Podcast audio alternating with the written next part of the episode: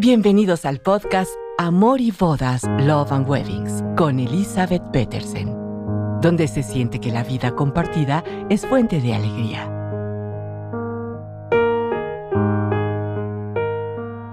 Muy buenas, ¿cómo están?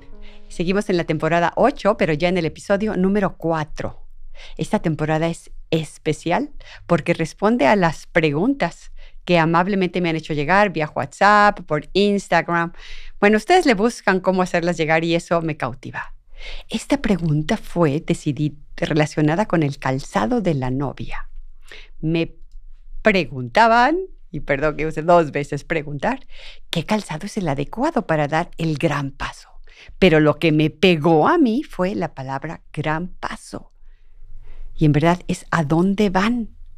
Y estando pensando qué contestar, llegó conmigo una revista muy especial, una revista que edita el seminario donde se preparan los chicos para ser sacerdotes.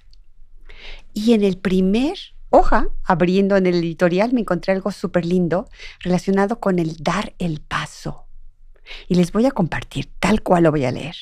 El secreto de vivir consiste en estar dispuesto a morir y lo dijo Carlos G. Valles.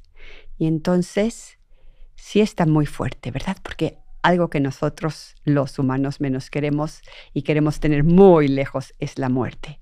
Pero relacionen como yo lo hice. Los invito a hacer este juego. La vida es mucho más que eso.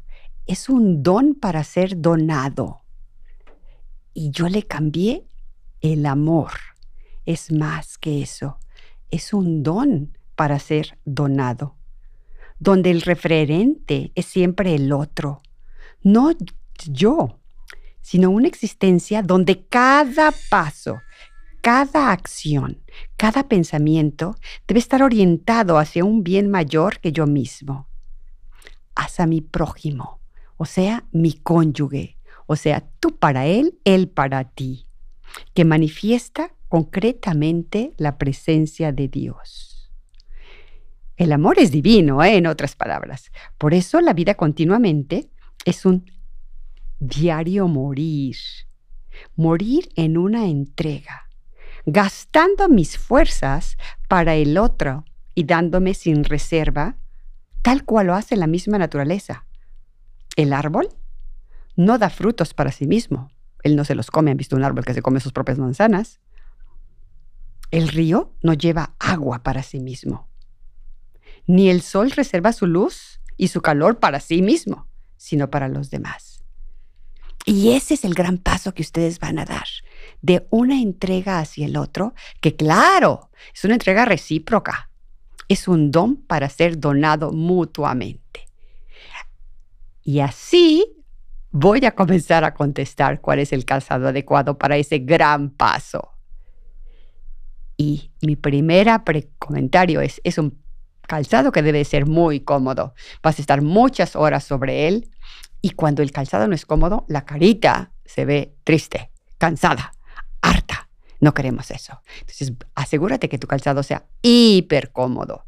Después de comprarlo, póntelo varias veces. Hasta puedes sentarte a ver la televisión, mover tus piecitos, pero es muy importante asegurar que ese calzado sea cómodo. El protocolo nupcial. Protocolo quiere decir lo que se espera, indica que cuando das tú un paso, el calzado se asoma. Entonces, eso es otra cosa muy importante. No estoy decidido cuál calzado todavía, pero cuando hagas tus pruebas de vestido, frente al espejo, no, espejo, espejo, no te agaches a verte, sino frente al espejo, asómate a ver si al dar tú el paso se asoma el calzado. Esa es la altura perfecta de cómo debe de quedar tu calzado, la altura relacionada con el vestido. En el caballero es diferente. El caballero lo que buscamos es como que bese lo largo del pantalón el calzado. Pero si la línea que viene en el centro, que ven que el pantalón lo planchan con unas líneas verticales muy lindas, si en la parte de abajo se hace como una seta de zorro, le está quedando muy largo el pantalón. Tiene que subirle un poquito para que esa línea se vea perfecta. Y vuelvo al calzado de la novia. La etiqueta y el protocolo dictan que sea un tipo zapatilla, como la que usó la Cenicienta, cerrada, con un tacón más o menos como de 8 o de 10. No demasiado alto, pero sí suficiente para que ese caminar sea ligero, dulce. Sí se han notado ustedes, damas, cuando traen taconcito que caminan mucho más dulce, más precavido, se ve más sensual ese caminar. Pero si la boda es la playa, me vas a matar si te vas con un calzado de tacón. En la playa, el tacón no debe ser separado, es ese tacón corrido, porque el tacón solo se va a hundir y no vas a poder caminar muy bien. Y después de 15 minutos vas a estar cansadísima de tantas veces que se hunde el tacón en la arena. Entonces, el protocolo es lo que se espera para una boda formal de etiqueta de noche. Pero si tú estás siendo playa, no es lo tuyo. Recuerda, si la invitación pones estricta etiqueta, sea la invitación virtual o física, no puedes llevar tenis Converse a tu boda. Se ven súper padres, se ven cool, como ustedes dicen, pero no está siendo coherente el pedir etiqueta y llevar los Converse. Si te mueres por usar Converse, está súper padre. En, las en la fiesta, ya al final, en las fotos, así como light. Entonces sí, ponte y, eh, presume y levántate la falda para que se vean los Converse. Pero si estamos diciendo street etiqueta, no combina. Hay que intentar que todo momento, todo momento y cada accesorio que tú llevas vaya de acuerdo con la personalidad de la misma boda. Ese es el secreto, que todo tenga cierta armonía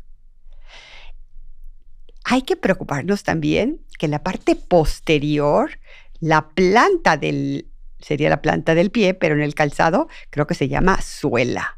La suela del calzado se vea también tan limpia como la parte exterior. Porque cuando ustedes estén hincados, si la ceremonia es religiosa, muchísimos vamos a ver su calzado.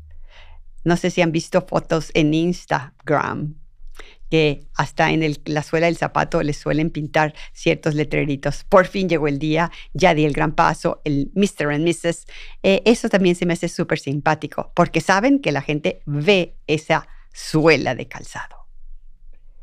Y calzado del novio. Voy de un lado a otro, pero así es la vida, ¿no? Se va compartiendo.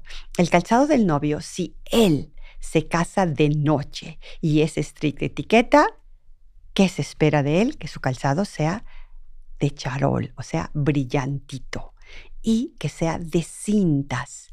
El calzado del caballero más formal es el tipo que le llamamos el tipo bostoniano, que tiene cintas y es cerrado. Pero recuerden, en la boda, lo que ustedes consideren que va haciendo juego con su personalidad. Espero escuchar más preguntas para yo tener más respuestas. Nos escuchamos pronto en el siguiente podcast. Gracias. Gracias por escucharnos. No olviden que la boda es un día y el reto de decidir vivir en el amor es de cada día. Esperamos sus comentarios en amorybodaspodcast.gmail.com. Hasta la próxima.